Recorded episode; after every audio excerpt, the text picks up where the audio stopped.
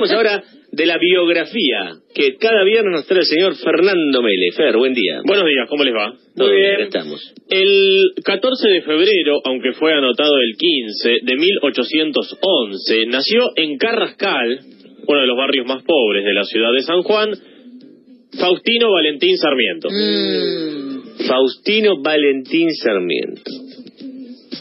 No es el mismo nombre que estamos habituados. No es el mismo que estamos habituados a contar, ¿no? No, se llamaba Domingo. El nombre que figura en su partida de nacimiento. este es el refutador de leyenda. ¿Qué le pasa a este? decir que Sarmiento no se llamaba Domingo. No se llamaba Por favor, que hay una. Hay y no hay una higuera tampoco en la casa, más de ahora. No, no, no, no, investigación exhaustiva. Lo habían llamado Valentín, en realidad, porque nació el 14 de febrero. El día de San Valentín. Exactamente.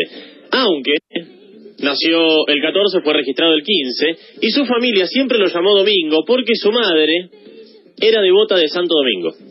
¿Ah? ¿Por le puso, Sí, no sé, porque le puso Faustino Valentín. Y los, eh, el apellido de sus antepasados no era Sarmiento. Ah, bueno. Sino que él debió haberse llamado Quiroga Sarmiento. Era un NN.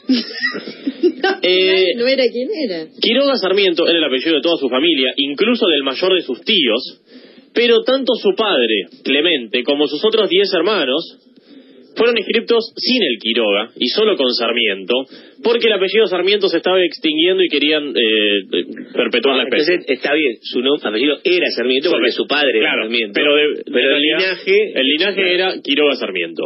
Los primeros maestros de Domingo fueron su padre, José Clemente Sarmiento, y su tío, este que mencionábamos recién, José Manuel Eufrasio Quiroga Sarmiento, quienes a los cuatro años le enseñaron a leer ya desde pibito. En 1816 ingresó en una de las llamadas escuelas de la patria, que eran las escuelas fundadas por los gobiernos de la Revolución de aquel año, y cuando terminó la primaria, su madre, doña Paula Albarracín, quiso que estudiara para ser sacerdote, lo quiso mandar a Córdoba, pero, pero La Plata. no, no, a La Plata no vino. eh, Domingo no tenía ganas de ser sacerdote, no, tenía, vocación. No tenía vocación. Tramitó una beca para estudiar en Buenos Aires. Él era muy autodidacta, estudiaba muchísimo solo, por su cuenta. Eh, no consiguió la beca para venir a Buenos Aires y tuvo que quedarse en San Juan. Y a los pocos meses se fue a vivir a San Luis, junto con su tío, donde fundaron una escuela. Él y su tío, él era maestro de la escuela cuando tenía 15 años, tenía alumnos más grandes que él.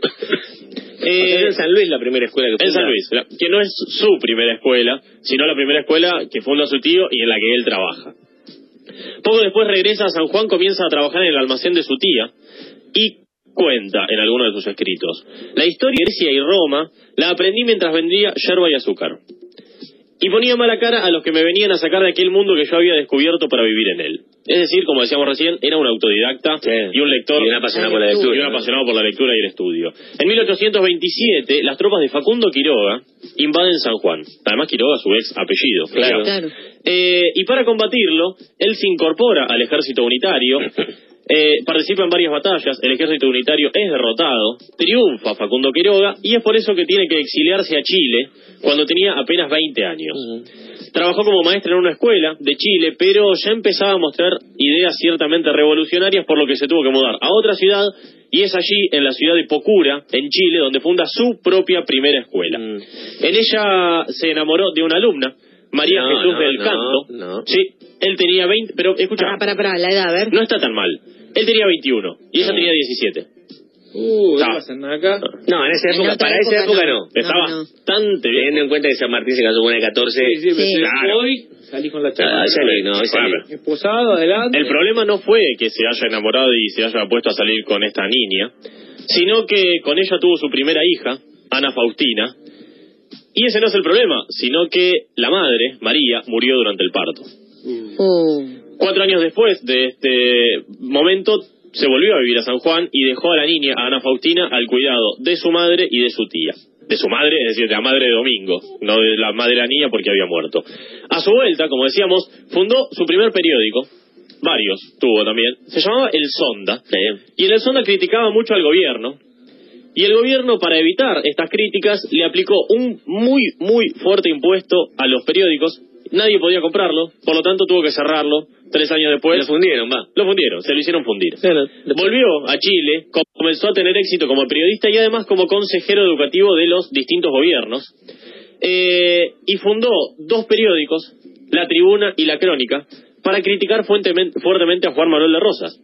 El gobierno de Juan Manuel de Rosas, ¿qué hizo? Pero desde Chile. Desde Chile, exactamente. ¿Qué hizo? Eh, le pidió al gobierno chileno, el gobierno argentino le pidió al chileno, mandame a este tipo que lo quiero juzgar acá, por calumnias e injurias. Mm. Eh, no. Los chilenos dijeron, eh, este tipo está en nuestro país, nosotros lo protegemos, así que bancate. Era un asilo. Mm. Y fue allí en Chile cuando pudo empezar, acaso, una de las etapas más tranquilas de su vida. Se dedicó mucho a la lectura, se casó con Benita, con quien estuvo casado durante 10 años, adoptó al hijo de ella, que era Dominguito, y es en esta época cuando escribe su más importante obra, Facundo o Civilización y Barbarie. Y analizaremos brevemente de qué se trataba.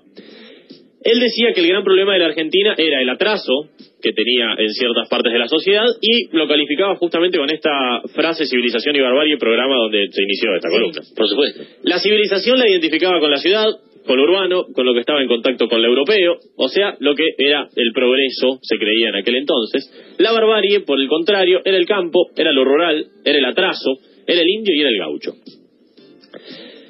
Y escribió, ¿lograremos exterminar a los indios? Por los salvajes de América siento una invencible repugnancia sin poderlo remediar. Ah, un patriota. No son más que unos indios asquerosos a quienes mandaría a colgar ahora. Mm. Son unos piojosos, porque así lo son todos, incapaces de progreso. Su exterminio es providencial y útil, sublime y grande.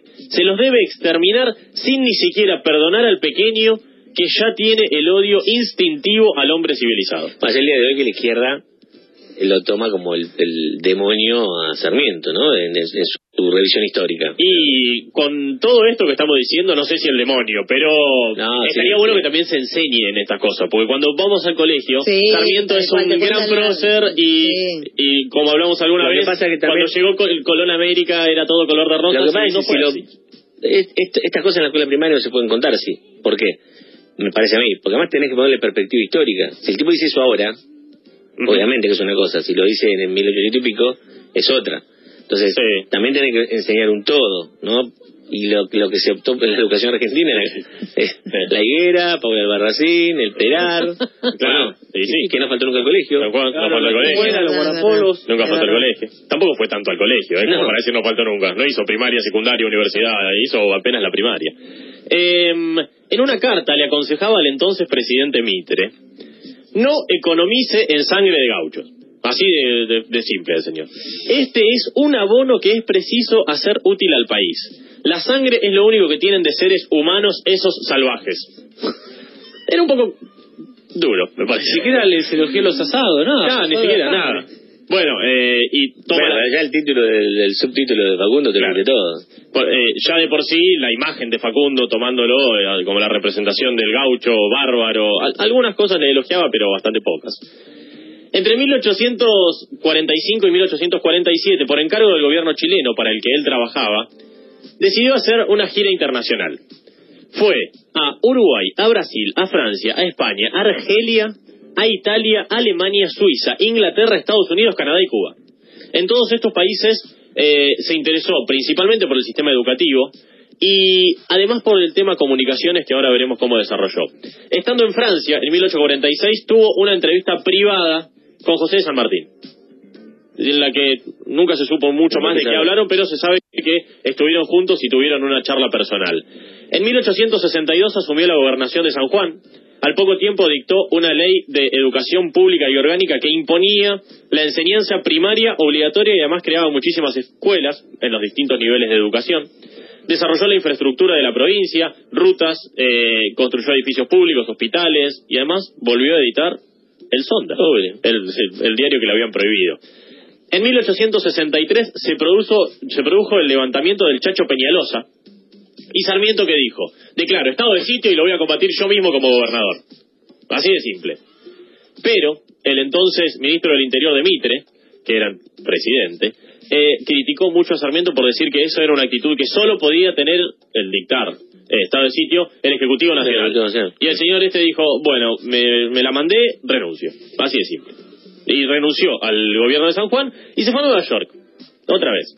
Fue a Nueva York y acababa de asumir la presidencia Andrew Johnson, que fue el sucesor de Abraham Lincoln, que había sido Claro. asesinado poco tiempo antes. Sarmiento quedó muy impresionado con la historia de Lincoln, al cabo que escribió un libro llamado Vida de Lincoln. Escribió una biografía de Abraham Lincoln. Mientras estaba en este viaje por los Estados Unidos, se aproximaban las elecciones y algunos tipos dijeron, ¿y si no- nombramos a Sarmiento presidente? Y lo postularon. Él no estaba en el país. Y se hicieron las elecciones y fue presidente, fue electo presidente mientras no estaba en el No país. estaba- Y a medida que volvía desde allá, que tardaba bastante, fue electo presidente y asumió el 12 de octubre de 1868. Estamos, viajaban en. Viajaba en barco, por supuesto. no tardaban. Durante aquel viaje también murió su hijastro, Dominguito, Dominguito. aquel que había adoptado y por el que tenía gran cariño, que murió en la guerra del Paraguay, Ah, en el Paraguay. Durante la presidencia, decíamos, siguió impulsando la educación, fundó muchísimas escuelas, más de 800 escuelas en todo el país, además creó el Bueno, Liceo esa es la parte que los sarmientinos reivindica como el Sí. mayor logro. Sí, y del- creo que, creo que es el mayor logro. Cuando se dice el padre del aula, creo que eh, sin dudas hay que rescatar, como decimos, 800 escuelas en todo el país, fundó el liceo militar, fundó el colegio militar también. Eh, trajo- lo del modelo norteamericano que trae él con las maestras eh, americanas Él es trae en esa época, ¿no? Maestras norteamericanas, algunas inglesas también, Claro. a esto, a desarrollar el sistema educativo en los que había en los Estados Unidos, a aplicarlo. acá. Una de ellas no fue Mario Graham, que lleva el nombre del normal 1. Exactamente, Claro. una de ellas. Eh, Sarmiento había aprendido no solo de educación en los Estados Unidos, sino la importancia de las comunicaciones. Estados Unidos tenía un desarrollo mucho más grande de comunicaciones que nosotros, eh, y durante su gobierno se tendieron 5.000 kilómetros de cables telegráficos, se puso la primera línea telegráfica conectada con Europa, se modernizó el sistema de correos, pero también él se interiorizó mucho en el tema transporte. Él creía que el tren era fundamental y que había que hacer una red de trenes que conectara los distintos puntos del país para poder así fomentar el mercado interno. Pero ¿quién ponía la plata para los trenes? ¿El Estado o el sector No, privado? Inglaterra. Inglaterra. ¿Y qué quería Inglaterra? Llevarse la materia prima. Entonces, ¿cómo se hizo el tendido de trenes? Todo hacia Buenos. Aires. Exactamente. No, acá no tenemos un tendido de trenes que conecte el norte con el sur No. el- y, y el este con el oeste. Tenemos un tendido de trenes que conecta todo con el puerto de Buenos Aires. Durante su presidencia se llevó a cabo el primer censo. Había, escucha, 1.800.000 habitantes en el país. El 31% vivía en la provincia de Buenos Aires. Hoy vive el 38%. 38. El 71% del país era analfabeto. Hoy el 90 y pico es alfabeto. El 75% de las familias vivían en la pobreza, en ranchos de barro y de paja, y el 1% de la población era profesional. Además, eh, Sarmiento quería que lleguen al país europeos del norte, quería que lleguen desde Inglaterra, quería que lleguen desde Francia, quería que lleguen desde los países nórdicos, y no quería que lleguen los del sur. Ujú. ¿Quiénes llegaron? Lo de sur. Los del sur, ¿por qué? Porque los del norte se iban todos a Estados Unidos, porque iban a trabajar a las fábricas. Nosotros no teníamos fábricas para que trabaje. ¿Qué teníamos nosotros? Campo. ¿Y qué no teníamos? Campesinos. Entonces, ¿qué trajeron? Campesinos. A Para trabajar- laburar la tierra. A laburar la tierra que no tenía quien la trabaje. Luego de su presidencia, fue director general de escuelas de la provincia de Buenos Aires, senador por San Juan, ministro del Interior del presidente Avellaneda, superintendente general de escuelas del Consejo Nacional de Educación, entre tantas otras cosas. Algo inusual, ¿no? Algo inusual, sí, muchísimo. Un tipo que fue presidente después que tenga cargos menores. Muchos, car- muchos cargos menores tuvo, muchos. Eh, en 1884 se sancionó su viejo proyecto de ley, la ley 1420, de educación gratuita, laica y obligatoria. Y en 1888 se trasladó- perdón, que es quizás una de las leyes más importantes de la historia de Argentina, ¿no? Sí, top 3 podríamos decir. Sí. Eh, en 1888 se trasladó al Paraguay junto con Aurelia Vélez. Aurelia Vélez fue la mujer que lo acompañó durante los últimos años de su vida, que era hija de Dalmacio Vélez Arfiel, el creador del Código Civil de nuestro país. Eh, y murió el 11 de septiembre de ese 1888 a los 77 años de edad en Paraguay, en el mismo lugar que su hijastro Dominguito, que había muerto en la guerra. Domingo Faustino Sarmiento. Y escuchamos lo que nos enseñó en la escuela. Honra sin pares, a veces, después de lo que escuchamos cuesta, ¿no? Escúchame, eh, Yo no me acuerdo si ya hiciste dos personajes que a lo largo, de- si no lo hiciste a lo largo del año, te voy a de los días del año, te voy a comprometer a que los hagas. Con mucho gusto. Rosas y Urquiza. No los hice todavía, Bien. pero son están ahí pendientes. Bien. En algún momento, Sí, por supuesto. como abordaste a Sarmiento, son que son de esos tipos, viste, que... Hemos abordado a San Martín, a Moreno también está pendiente. Moreno. Moreno también está pendiente. no lo mi hecho. preferido. Bueno, eh, periodista. Sí, era periodista militante, Mariano Moreno, en realidad, de la revolución. Eh, bueno, señores, hasta aquí llegamos. Gracias, Fer. ¿eh? Por favor.